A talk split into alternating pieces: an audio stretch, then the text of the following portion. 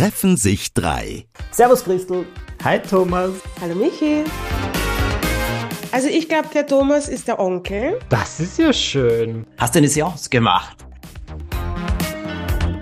Was trägst du tagtäglich? Diamonds are a girl's best friend. Hallo ihr zwei beiden. Hallo Michi. Hello. Ich habe heute ein ganz spannendes Thema für euch mitgebracht. Ähm, bin schon mal gespannt, wie ihr auf den Begriff reagiert, nämlich parasoziale Beziehungen. Wie bitte? Mit Geistern? Parasoziale Oh, du sprichst jetzt mit. Geistern. Hast du eine Seance gemacht? Yes. Genau, ich habe eine Seance gemacht, ich wollte meine Vorfahren begrüßen. Und? Nein, ich habe tatsächlich, ähm, ja, sie sind alle sehr stolz. Ähm, ich habe ich. tatsächlich gestern oder vorgestern ein Interview gehabt mit einer Zeitung zu eben diesem Thema. Und ich kannte den Begriff nur so ein bisschen, nur so am Rande. Aber parasoziale Beziehung ist quasi das, was die Leute mit Menschen aus Social Media haben, beziehungsweise geht das Phänomen tatsächlich auf Seifenopern zurück, dass ZuschauerInnen zu Hause halt irgendwie den Eindruck hatten, sie sind jetzt mit dieser fiktiven Figur aus der Seifenoper befreundet und haben dann halt die SchauspielerInnen auf der Straße dementsprechend behandelt. In unserer Social Media Welt ist das natürlich was anderes. Wir als Personen sind nicht, nicht fiktiv, uns gibt's wirklich, aber wir erreichen auf unseren Plattformen viele Menschen, und die kriegen natürlich sehr intime Einblicke und manche davon haben dann vielleicht den Eindruck, wir wären Teil des Freundeskreises, obwohl das ja meistens nicht stimmt. Und da wir alle drei quasi in diesem Boot sitzen, wollt ihr in anderen Formen, ähm, wollt ihr gern mit euch darüber sprechen, ob ihr da so Erfahrungen habt. Darf ich kurz sagen, was ich glaube, was ihr für äh, Menschen seid, für eure FollowerInnen? Okay, gerne. Also ich glaube, der Thomas ist der Onkel. Für viele der lustige Onkel, der gute Geschichten erzählt. Und Michi, ich glaube, du bist the gay Bestie, the Guestie, Ja. der sich immer gut anzieht, immer einen guten Spruch auf den Lippen hat und oftmals vielleicht auch, na, einfach das, guten Spruch auf den Lippen und immer gut angezogen ist und lustig ist, den man überall hin mitbringen kann. Das ist ja schön. Oh. Ich würde sagen, Christel hat vielleicht so eine Art ähm, ältere Schwesternrolle. Ich weiß nicht, ob ich das, oder auch gu sehr gute Freundin, die, die- an die man sich vielleicht wendet, wenn man, die halt einfach mehr gelebt hat als die meisten anderen und an die man sie wenden kann, mit, wenn man Tipps braucht, Ratschläge und so weiter. So nehme ich die zumindest wahr. Weil wenn ich jetzt sagen würde, ich habe eine Date Night und ich will irgendwo essen gehen, würde ich schon die Christel fragen. Und sie steht Ja, mit beiden. Beinen im Leben und lässt sich nichts gefallen. Und sagt, Mhm. was sie sich denkt. Und Ich ich sag's da gerade aus. raus. Und ich glaube, dieses Grad raus äh, und vor allem auch so klar, äh, das ist etwas, was man sich, wie wünscht man sich das?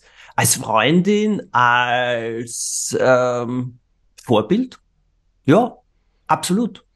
Als Das ist Vorbild. lieb. Ja, Mentorin. Ich sag dir jetzt ehrlich, mir fällt bei dir der Boah. Griff Mentorin.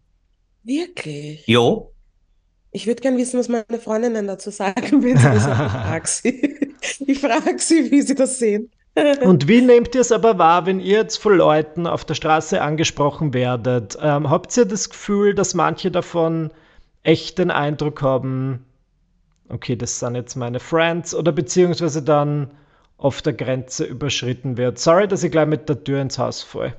Naja, ich- Mm, Bei mir ist es oft, fang, fang du an, Ach so, Künstler. Entschuldigung. Nein, nein, fang du an. mm, bei mir ist es oft so, dass die Menschen immer sagen, ich habe in deiner Story gesehen, dass das und das und das passiert. Wie läuft das? Wie geht's dem Markus? Bla bla bla. Wie geht's deiner Schwester im neuen Job? Ähm, und ich ihnen das nicht übel nehme, weil das sind ja Informationen, die ich ihnen gebe. Ja.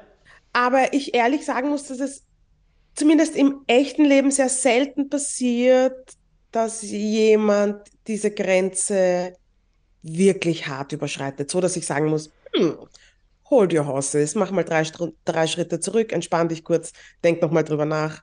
Das passiert eher Aber es selten. ist schon passiert. Es ist schon passiert und es ist vor allem oft, also es passiert oft auf Social Media per se. okay. Viel Inwiefern? öfter.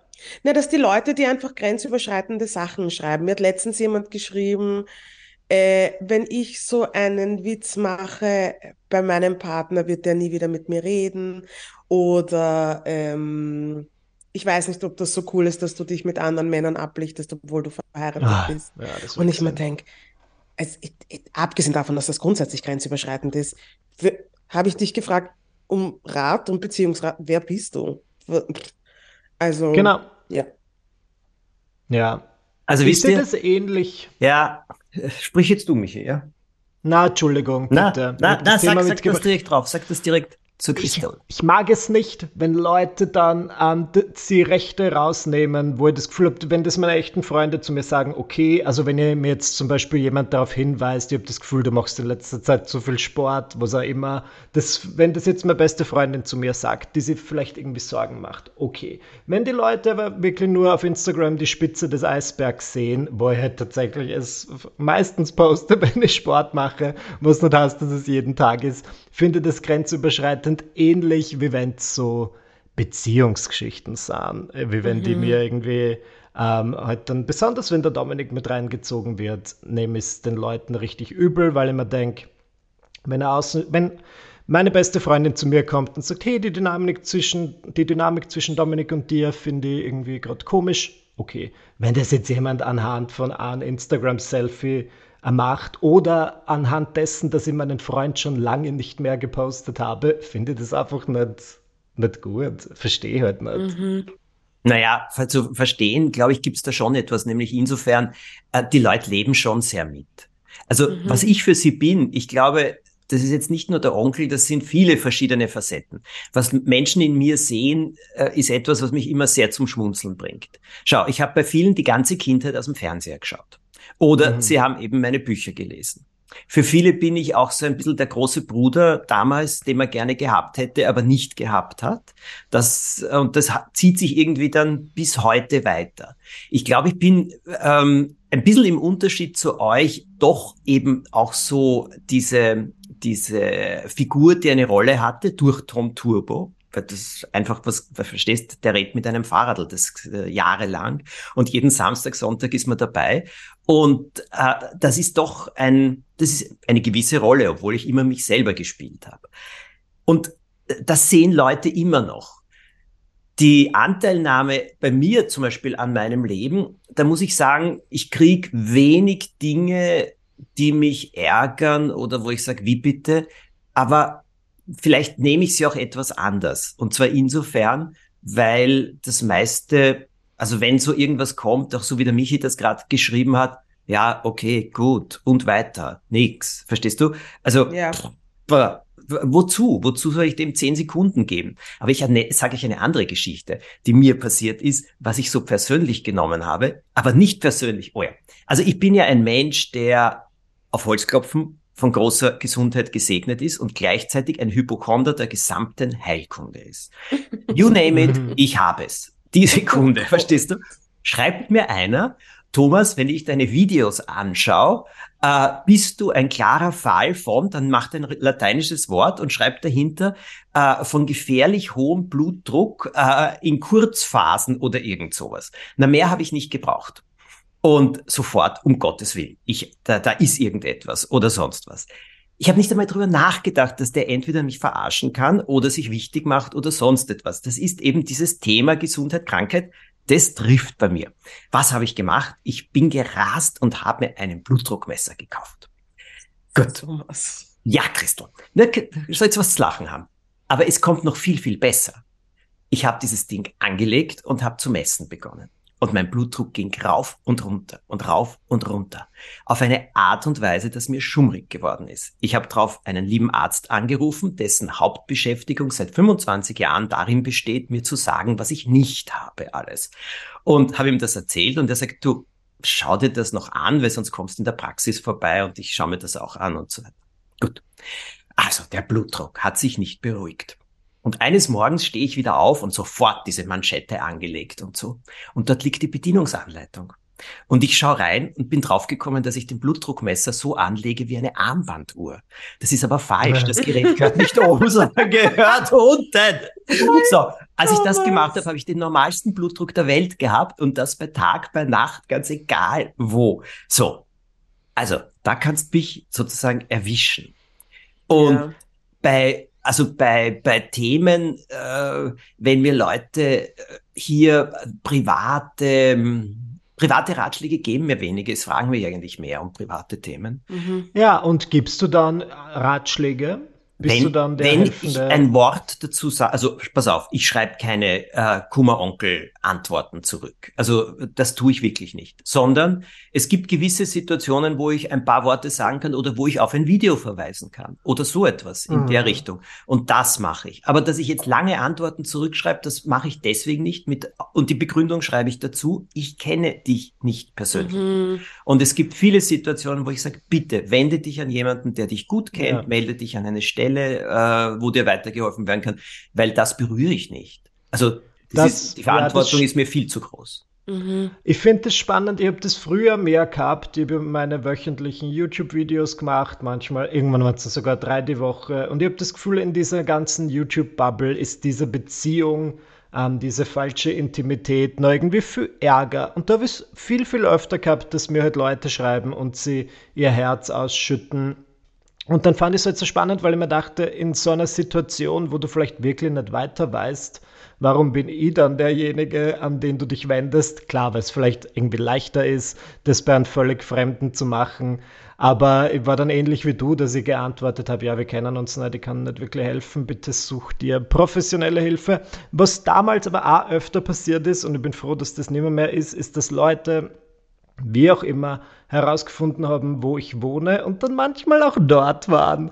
Und Nein. das ist für mich eine persönliche Nein. Grenze. Sag, dass das nicht wahr ist. Das ist mein schlimmster Albtraum. Ja, das ist, ähm, aber ich musste es vielleicht den Leuten, okay, als ich diese YouTube-Videos gemacht habe, war ich halt manchmal 18, 20 und meine okay. Zielgruppe ist immer ein paar Jahre jünger als ich. Das heißt, die waren da halt Teenager. Und ich verstehe, wenn man da vielleicht diese Grenze noch nicht kennt. Gleichzeitig frage so. ich mich immer, wie die drauf gekommen sind, wo ich wohne.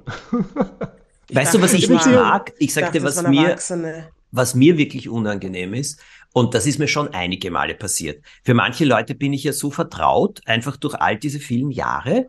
Äh, in London ist mir das passiert. Ich spaziere durch den Park in London, denke über irgendwas halt so nach und schaue die Schwäne an oder sowas und plötzlich haut mir jemand auf den Rücken und sagt, Servus oh. Thomas!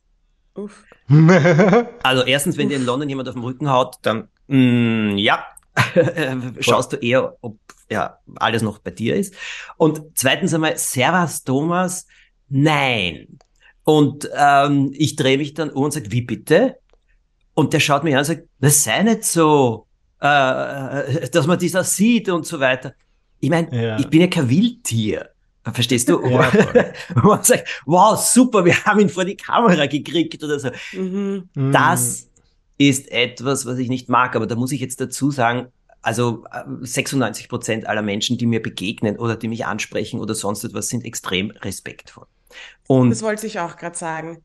Extrem. Das halt ja, das, also dass es schon immer wieder so Einzel, Einzelfälle gibt, die speziell sind, aber dass ein Großteil zumindest dieses bei meiner Followerschaft so einfach extrem lieb sind, wirklich lieb und ja. sehr aufgeregt. Genau. Und, ähm, und in ihrer Aufregung Sachen sagen, für die sie sich urgenieren und ich mir aber in Wahrheit immer denke, eigentlich fand ich das gerade ursüß, wenn sie so Sachen sagen wie, ich bin dein größter Fan. Den Markus mag ich auch, aber dich mag ich am meisten und der Markus steht daneben. Und sie ja. realisieren erst, was sie gesagt haben. Und, ähm, und für Markus ist das voll okay. Und ich finde es einfach lustig und lieb. Und, ja, klar. Und ich kann schon, also ich kann, glaube ich, ganz gut nachvollziehen, wie das ist, wenn man, also mir passiert es ja auch manchmal, dass, oder früher, wie ich noch ähm, viele KünstlerInnen interviewt habe, ist es mir passiert, dass ich denen halt auch irgendwo gefolgt bin oder ihre Musik gehört habe und bla bla bla. Und dann aber, wenn sie mir gegenüber gesessen sind, das Gefühl hatte, sie urgut zu kennen. Vor allem, wenn man sich viel damit auseinandersetzt. Und dann willst du was sagen oder, oder siehst du auf der Straße und möchtest Hallo sagen und realisierst, ach so, na, das ist ein bisschen eine einseitige Beziehung, weil die Person weiß nicht einmal, dass ich, dass ich existiere. Ja, das ist ja einfach, klar, das kennt man von der anderen Seite genauso. Ja, sicher. es ist, es ist ein urflashiges Phänomen. Aber da habe ich was dazu gelernt. Da, da, Bitte. Warte, lass mich kurz das erzählen. Da habe ich nämlich genau zu dem Thema etwas gelernt. Ich war beim Fernsehen, fragt's mich, das ist viele Jahre schon her. Und da hatten wir so eine Sendung, wo eben verschiedenste Prominente interviewt wurden. Und da kam eine Schauspielerin aus Deutschland, die ich seit meiner Kindheit eben in verschiedensten Filmen oder Fernsehserien gesehen habe. Und die kam. Und die ich eigentlich immer sehr sympathisch und ganz toll gefunden habe. Und dann ist mir das passiert, was die Christel sagt.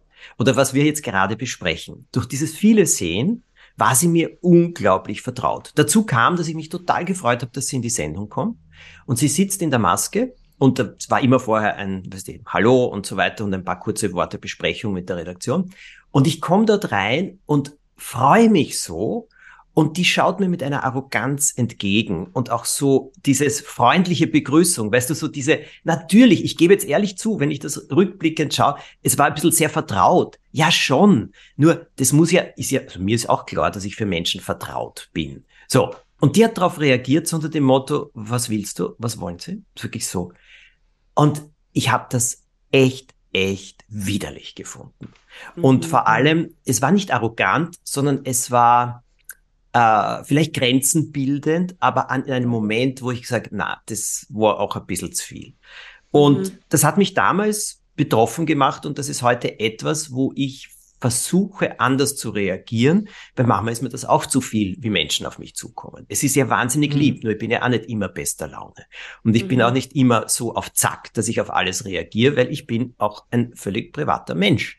Und äh, gleichzeitig halt, wenn ich rausgehe, dann muss ich damit rechnen. Und was ich dann mache, ist lächeln. Auch wenn es in dem Moment vielleicht etwas viel erscheint oder sonst etwas oder eben nicht, was einfach sagt, sorry, ich kenne dich nicht einmal. Aber das war ein mhm. Erlebnis von damals, das mich geprägt hat. Und da versuche ich, ja. freundlicher zu sein.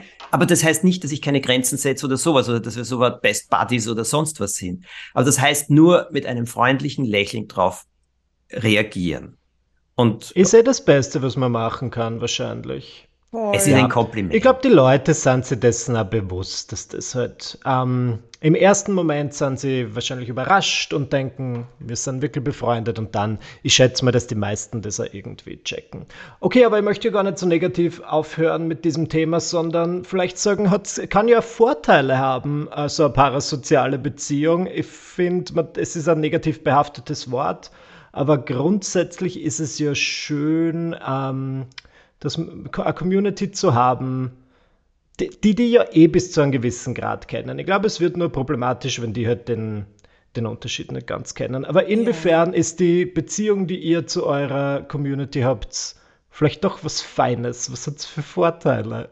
Für mich ist es urfein, weil ich auch urviel ähm, von ihnen lerne, weil die teilweise in einer ganz anderen Bubble sind als ich, ähm, jünger oder älter sind als ich und ganz andere Lebensrealitäten haben und mir sehr viel erzählen. Also es kotzen mir sehr viele in meine, in meine Inbox, ähm, einfach weil ich glaube, sie, sie verstehen, dass es Grenzen gibt zwischen uns und dass sie es einfach loswerden können. Das ist ein bisschen anstrengend manchmal, aber es ist auch irgendwie refreshing, weil man urviel dazu lernt.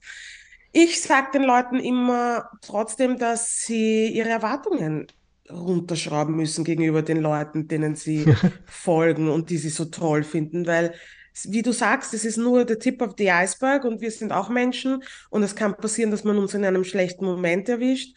Never forget, wie ich mit Markus beim Ikea war und wir haben das getan, was jedes normale Paar beim Ikea macht, streiten.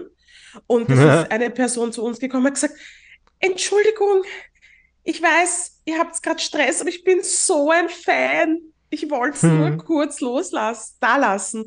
Und ich habe kurz nicht gewusst, wie ich reagieren soll, weil zu sagen, hey, mh, mm, danke, urschön, urlieb. Und Markus, wieso also, machen wir das jetzt wirklich? Ja, es wäre so unauthentisch gewesen. Ja. Weißt du, was ich meine? Ja. Ich, ich, ich wäre mir auch blöd ihr gegenüber, also vorgekommen ihr gegenüber. Und es war einfach eine weirde Situation, aber ich habe dann gesagt, hey, danke, Entschuldigung, dass du uns gerade in diesem Setting erwischt, aber weißt du, wie es ist, wir sind bei Ikea, wir sind ein paar, wir packen es beide nicht. Und sie hat dann eh gelacht. Aber ja, es sind einfach Erwartungshaltungen oft, die dazu führen, dass, dass die Erfahrung, die man sich wünscht, einfach dann eine andere ist. Also ich musste auch sagen, ich äh, sehe das alles nicht äh, so negativ, sondern ich bin mir einfach dessen bewusst, mh, hm, ein bisschen Verantwortung schon auch, mhm. aber vor allem auch, ja. ja, wenn ich öffentlich darstelle viele Sachen, dann set, äh, äh, machen Leute also stellen Leute eine Verbindung her. natürlich, sie mhm. projizieren, weil das weiß ich bei mir, eben sehr vieles in mich hinein, was ich vielleicht nicht so bin. Äh, beides, sowohl positiv als auch negativ.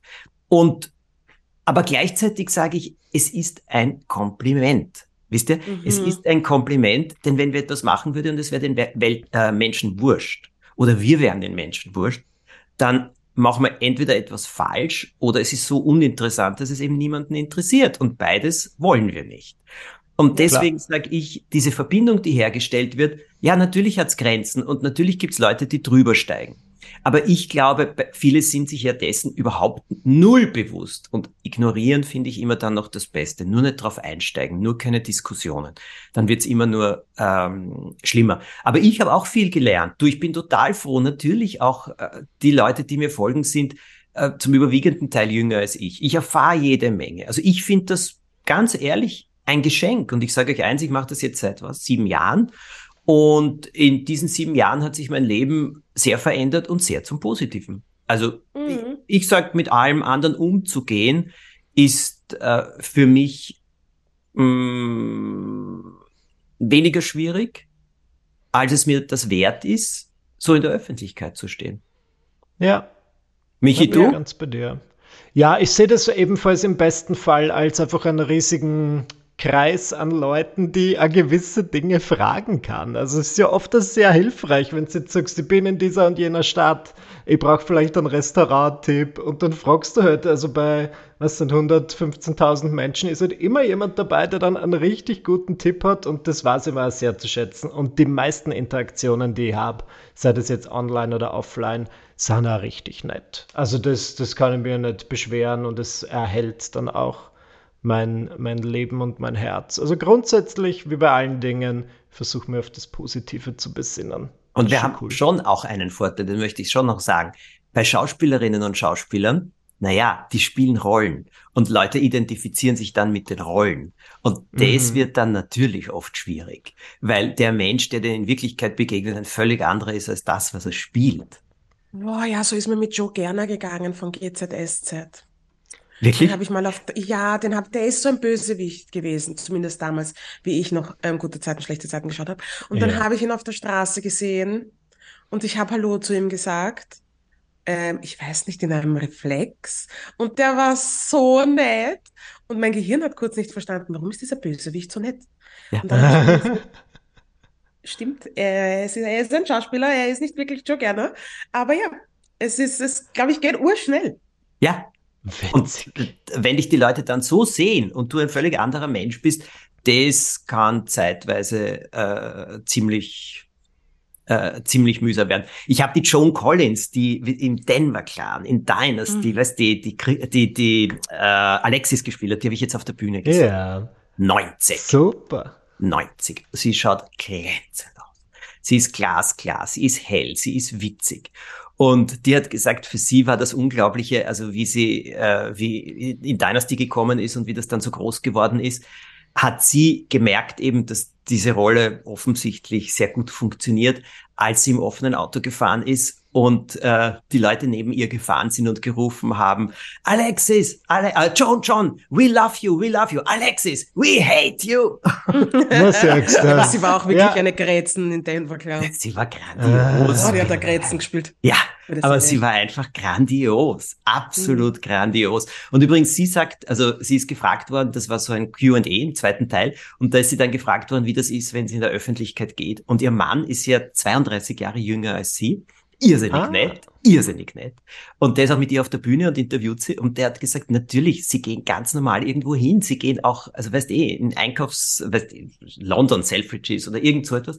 Und wenn sie dann gehen, er geht nur immer einen Schritt hinter ihr ähm, also so einen halben Schritt hinter ihr und sie schaut und dann kommen die Leute auf sie zu und dann ist das Übliche, dass man schaut, ist sie es oder ist sie es nicht. Dann sagt er, dann nickt er und dann ziehen sie das Handy raus und dann winkt er schon und sagt, nein, keine Selfies. Und ja. so, so kriegt man sie, äh, so kriegt man sie durch. Aber diese Rolle der Alexis ist bis heute wird das mit ihr verbunden. Die Frau hat 160 Absolut. andere Rollen gespielt. Aber oh. verstehst du, man sieht das auch immer noch so ein bisschen in ihr. Und Sie, hm, wie soll ich das sagen, äh, sie nimmt das mit einem sehr breiten Lächeln. Sehr breit. Und ich glaube, das ist auch die richtige Einstellung. Unser Wort der Woche. Schmuck. Oh, Ja, ich Fang habe du an. Schmuck. ja. Urviel Schmuck. Ich habe urviel Modeschmuck, weil mir Modeschmuck besser gefällt als echter Schmuck. I don't think diamonds are a girl's best friend. Zumindest nicht, nicht meine. Was sehr ungewohnt ist, weil die Leute sich merkwürdigerweise von mir erwarten, dass ich auf diesen ganzen Klunker-Schissel stehe, aber das tue ich nicht. Was heißt stehen? euch? Wie meinst du das? Wie meinst du das? Naja, ich brauche, ich, ich kann mit dem ganzen Schissel nichts anfangen. Das ist einfach nicht meins. Extrem überteuerter Schmuck und, und, und Ohrringe mit Diamanten und ah, der Markus hat mir mal sowas geschenkt zum, ich glaube eh zum Hochzeitstag. Und er hat so urlieb gemeint, aber ich habe mich gefreut wegen der Geste, aber jetzt nicht per se wegen dem Geschenk, weil Ja. ich, ich weiß nicht. Ich bin das nicht. Wie ist das bei Was trägst du tagtäglich an Schmuck, wenn ich die fragen darf? Ich nämlich gar keinen, deswegen aber bin offen. Deswegen schaue ich mir vielleicht für dir was ab. Naja, meine Ehe, also mein Ehering und mein Verlobungsring sind echt, echtes Gold. Und ansonsten trage ich nur Modeschmuck. Und ich meine, was vielleicht keine unwichtige Information ist, ist, dass meine Mutter Goldschmiedin gelernt hat und es Ah. darin nicht packt, dass ihre Töchter und ihre Söhne null Interesse an dem Ganzen haben und dem nichts abgewinnen können. In Thomas, also sehe ich da ja auch schon Thomas jetzt hat immer ein. Schmuck, oder? Ja, also ich Schmuck habe seit, ich trage seit 30 Jahren Schmuck. Und ähm, wie soll ich das sagen? Mir geht's jetzt nicht ums Material, sondern mir geht's schon um die Bedeutung oder die Qualität. Also Mhm. das spielt für mich eine große Rolle. Also den Ehering, den ich trage, den habe ich selber, den habe ich selber erfunden, nennen wir es so. Und das sind zwei so Platinbänder und in der Mitte ein Goldband. Also das, die zwei Platinen sind wir und das Gold ist eben unsere äh, Beziehung, unsere Ehe, die uns verbindet. Und den trage ich immer, also den habe ich immer. Und da ist auch ein Rubin drinnen, weil ich mag Rubine. Rubine sind so etwas wahnsinnig Positives und so ist ein kleiner Rubin drinnen. Mhm. Und ähm, was ich immer um den Hals trage, das ist dieser Butter, den jemand für mich entwickelt hat und meine Mutter hat mir das machen lassen. Und der ist ebenfalls, also das ist wirklich Gold. Und äh, das bedeutet mir auch viel, sowohl vom Symbol her, als auch, wisst ihr, das hat so ein bisschen Gewicht und das ist so, das Mhm. fühlt sich so gut an. Also ich greife irrsinnig oft und gerne danach. Und neuerdings habe ich eben diese vielen, äh, na neuerdings auch schon seit ein paar Jahren, diese Armbänder. Und da kommt immer was, wieder was dazu. Und das sind die aller, aller einfachsten Sachen, die ich irgendwo vom Ivo krieg, wenn wir unterwegs sind, wenn wir reisen. Und dann sind auch ein paar schönere Sachen dabei, die ich habe machen lassen oder die auch er für mich hat machen lassen oder sonst wie. Oder zum Beispiel, ich habe meine Mutter, als sie gestorben ist, die hat äh, Schmuck hinterlassen zum Teil. Und da gab's ein paar Steine, die ich schön gefunden habe und die ich immer wusste, wie sie sie getragen hat. Und die habe ich neu verarbeiten lassen in etwas. Und das trage ich jetzt auf dem Arm. Und das freut mich. Also das ist etwas, äh, das ist eine, ich muss sagen, für mich bedeutet das auch immer wieder zu wechseln, immer wieder was anderes. Und diese Erinnerungsstücke auch von irgendwo. Also untertags, ich schaue das gern an. Oder ich greife drüber. Ja. Ja. Und Michi, du trägst überhaupt keinen? Eigentlich überhaupt kein Schmuck, na, aber ich bin nicht abgeneigt. Ich würde schon. Du hast gesagt, du hast vor 30 Jahren damit angefangen. Es wäre Zeit. Ähm, Es wird Es wär Zeit, jetzt bald eine Zeit time, für mich. time. wie ist es bei euren Heiratsanträgen gewesen? Waren da sofort Ringe im Spiel? Weil das stelle ich Äh. mir schwierig vor, dann einen Ring zu haben, der dann sofort dem Partner gefällt. Ja, wobei ich bin mir nicht sicher, ob der Markus das nicht selbst ausgesucht hat bei mir oder sich Hilfe geholt. Nein, ich glaube, der hat, ich glaube, er hat das selber ausgesucht. Ich müsste ihn fragen, ich weiß es ehrlich nicht. Er, ähm, er hat ihn selber ausgesucht und er hat ihn, glaube ich, auch so ausgesucht, dass er nicht hängen bleibt in meinen Haaren. Weil ich habe nie Ah. verstanden, warum oder wie Frauen beziehungsweise Menschen im Alltag agieren, wenn die so fette Ringe haben Mhm. die in meiner Fantasie überall hängen bleiben. Und ich immer schon gesagt habe, ich verstehe das nicht. Ich will etwas Schlichtes, Unauffälliges, weil das ist ja was zwischen uns. Und, Hm. ähm, und er hat es gehört. Ich muss herausfinden, ob er das selber gemacht hat. Das weiß ich nicht mehr, ehrlich gesagt. Also wir haben uns damals, ähm, das war eigentlich sogar bevor wir uns verlobt haben, also bei uns fiel das ja alles so zusammen. Also der Ivo und ich haben im Anfang Dezember beschlossen, dass wir zusammenbleiben. Und dann war er zu Weihnachten da und hat er meine Mutter noch kennengelernt und die ist ja fünf Wochen später gestorben, also tot umgefallen. Mhm. Und das war auf der einen Seite war es sehr, sehr traurig und auf der anderen Seite war es so, dass ich, hm, wie war das? Sie hat mir irgendetwas geschenkt. Und wir haben uns dann bei einem Goldschmied, den ich kenne, zwei Ringe machen lassen. Und zwar ganz schlicht aus Gold, so aus City Gold heißt das. Das hat so einen wirklich schönen Glanz, so gebürstet. Und die haben wir, also da brauchen wir die richtige Größe und so weiter und ist gemacht worden. Und das Unglaubliche war, nach dem Begräbnis meiner Mutter, alles natürlich traurig, äh, gab es noch so ein Beisammensein und wir gehen dort raus und in dem Moment läutet mein Telefon und der Goldschmied sagt so und die Ringe sind fertig. Und mhm. für uns war das so ein schönes Zeichen, weil sie hat sich auch so gefreut und ihr war so wichtig, also dass ich einen neuen Partner habe. Und es hat so alles zusammengepasst.